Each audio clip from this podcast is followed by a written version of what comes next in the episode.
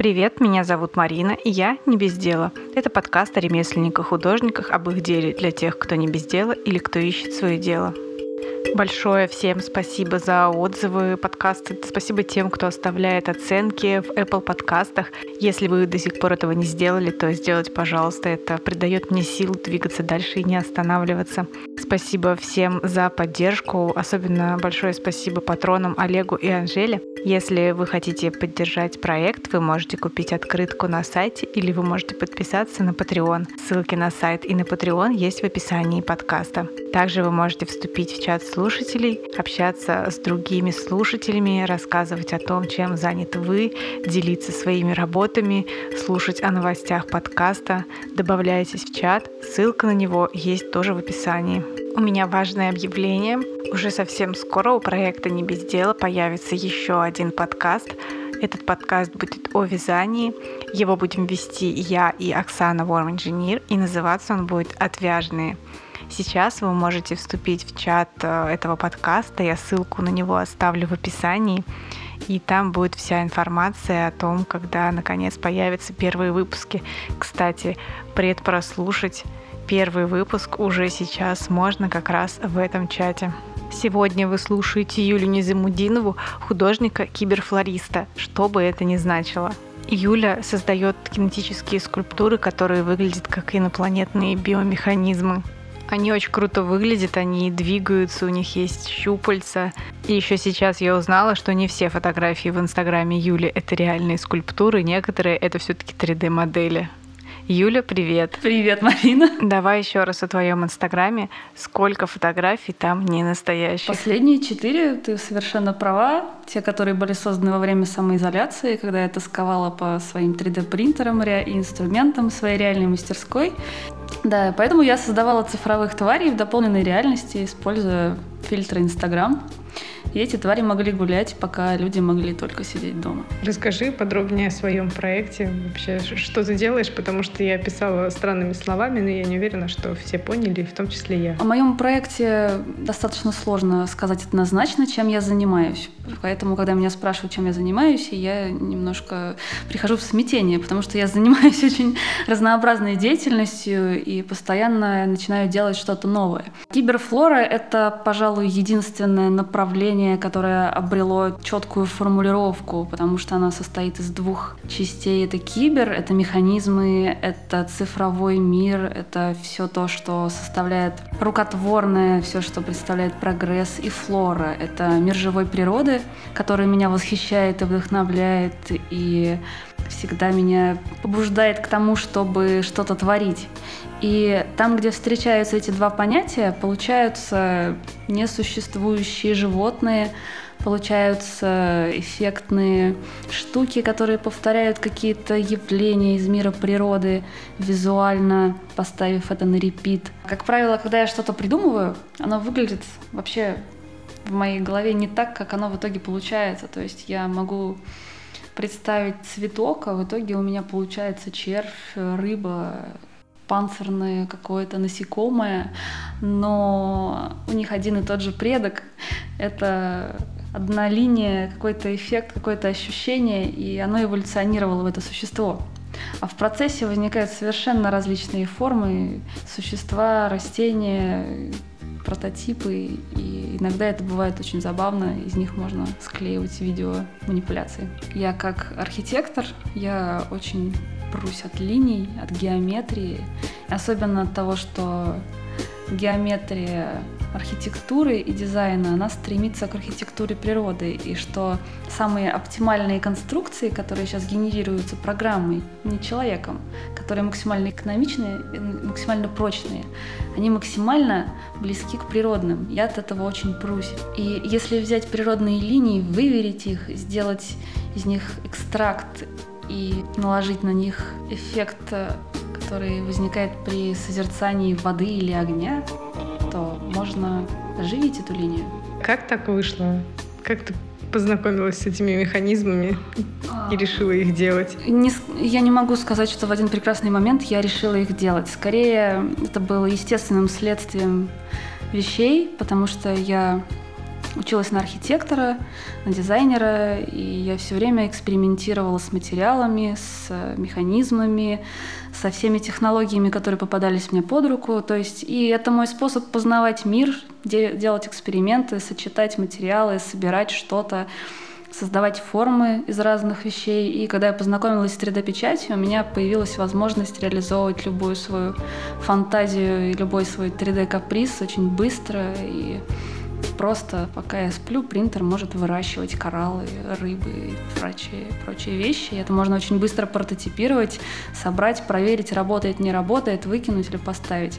Поэтому моя мастерская полна скрипучих, уродливых прототипов, которые предшествовали готовым, готовым тварям, которых вы можете видеть в Инстаграме, на Ютубе и вообще загуглив мое имя интернете. А куда ты вообще деваешь своих тварей, которые стали из прототипов Хорошими, красивенькими. Которые стали хорошие и красивенькие. Часть из них осталась со мной. А один из э, спрутов, он поселился навсегда в Ирарте. Часть отправилась в частные коллекции. И вот еще некоторые сейчас э, готовятся попутешествовать, но я пока не могу об этом говорить. А ты механизмы прям сама им переделываешь, да? Да. На самом деле я использую очень такие нетривиальные механические решения, которые могут прийти в голову только гуманитарию и человеку, который не учился на инженера. Ну, то есть, в принципе, когда сначала поначалу подходила к инженеру и показывала, говорю, смотри, я хочу, чтобы это так у-у, а это так вот ля-ля, а это такое вот двигалось, двигалось, потом тут светилось, и так это так пш-пш. И мне такие говорят, и там, ты чё, это вообще никогда не будет работать, это же вообще на грани раз... здравого смысла, и типа, и вообще зачем? Я такая, что? вызов принят, и оно работало и работает, и это очень было клево на самом деле. Потом я видела, что эти же люди потом сами свои творческие какие-то проекты начали делать, вдохновившись моими, и это было просто супер. Ну, я с ними согласна, потому что я долго не могла понять, это просто нарисованное что-то 3D или нет, потому что так плавно двигается, и такое все... Ну, я вживую не видела, я видела только на видео.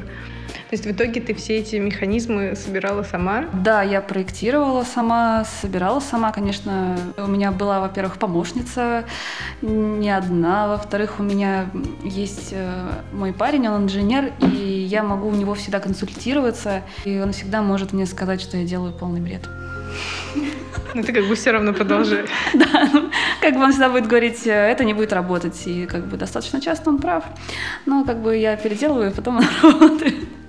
То есть, как бы, да, у меня есть э, поддержка, я могу проконсультироваться, мне очень-очень повезло, меня окружают достаточно творческие, крутые люди, которые меня, собственно, вдохновили заниматься техническим творчеством. Сейчас я уже отделилась и занимаюсь своим проектом только со своими помощниками.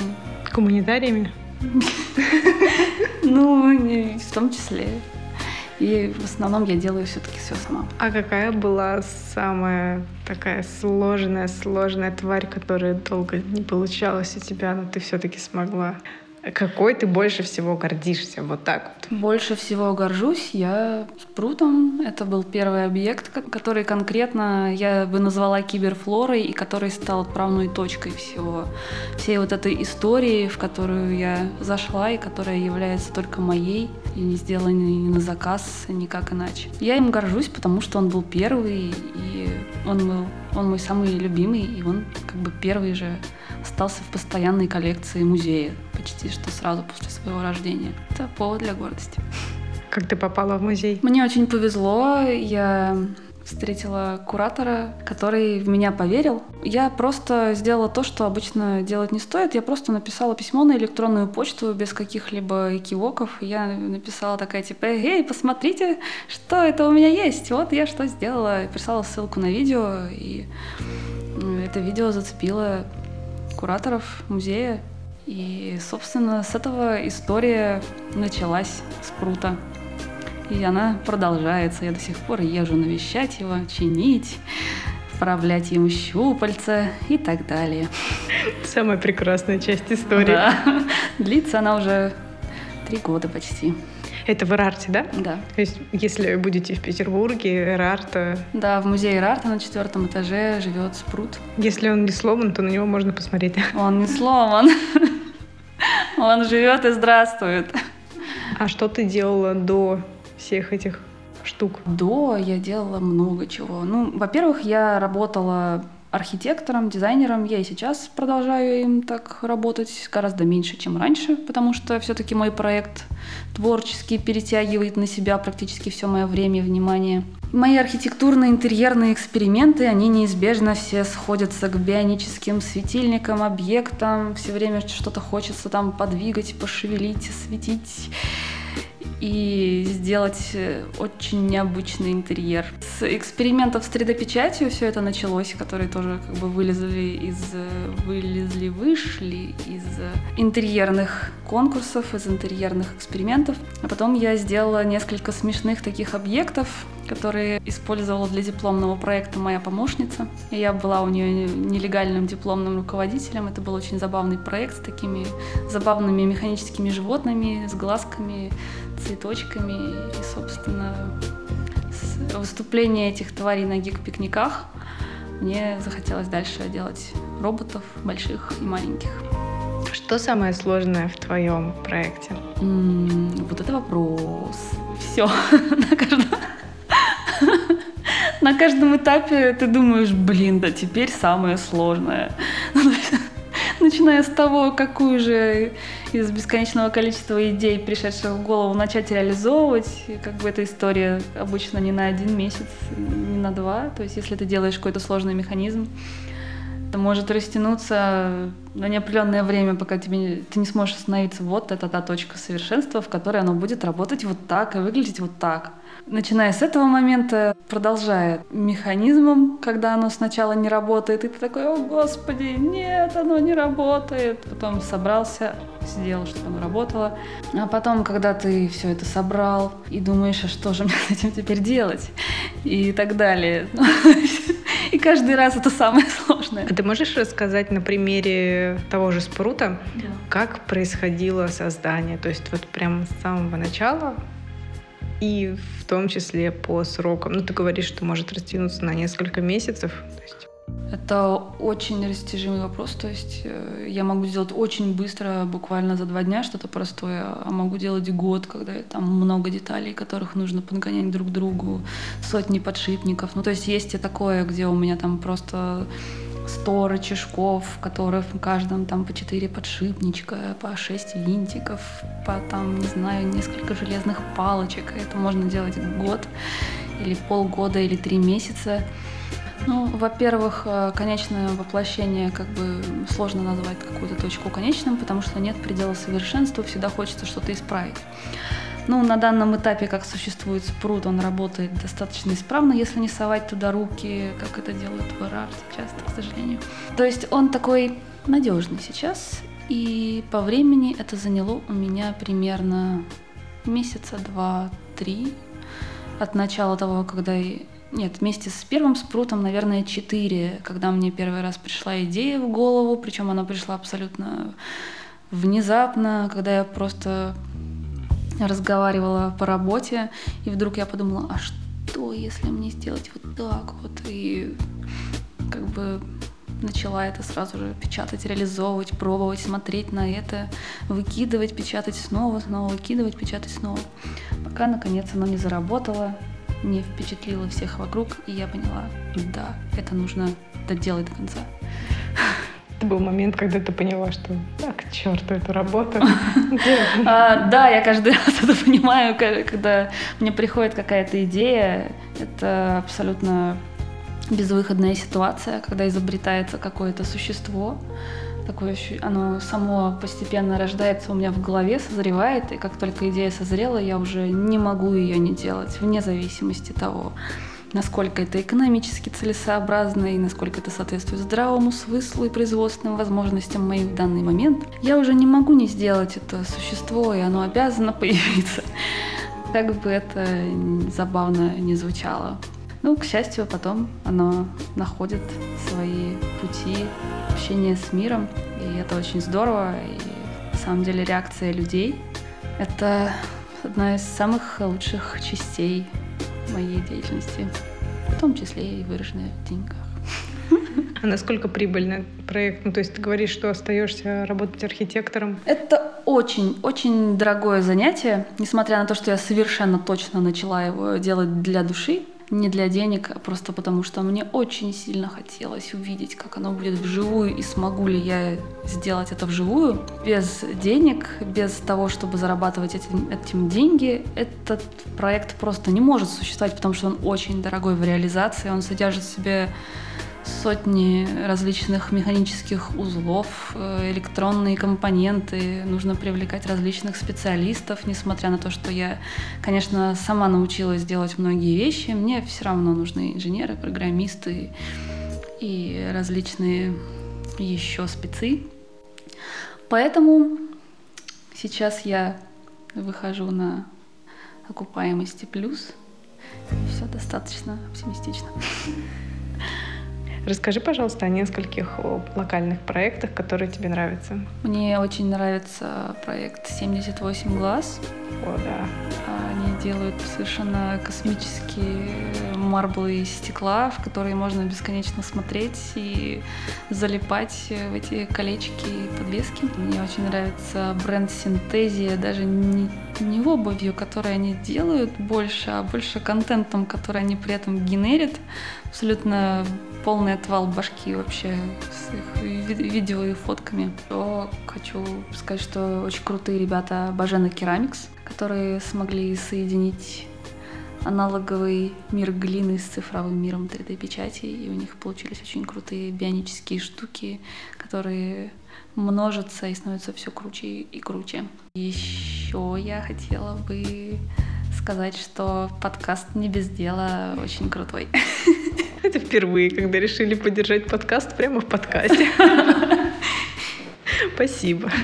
Спасибо за твой рассказ. Спасибо, что пришла. Спасибо, что рассказала про своих тварей. Жалко, что не принесла их с собой. Лучше вы к нам. Ну ты же на машине. На смарте. Ничего не могу ответить на этот ответ. Спасибо, Юля, что пришла, что рассказала про своих тварей. Хочу на них посмотреть. И вы тоже идите, смотрите. Я оставлю ссылку на Юлю в описании. Ссылки на всех ребят, о которых рассказала Юля, тоже оставлю в описании. Добавляйтесь в чат. Там я поделюсь какими-нибудь интересными моментами из нашего интервью. Делитесь подкастом, пишите отзывы, любите свое дело и не бездельничайте. Пока. Пока. Спасибо.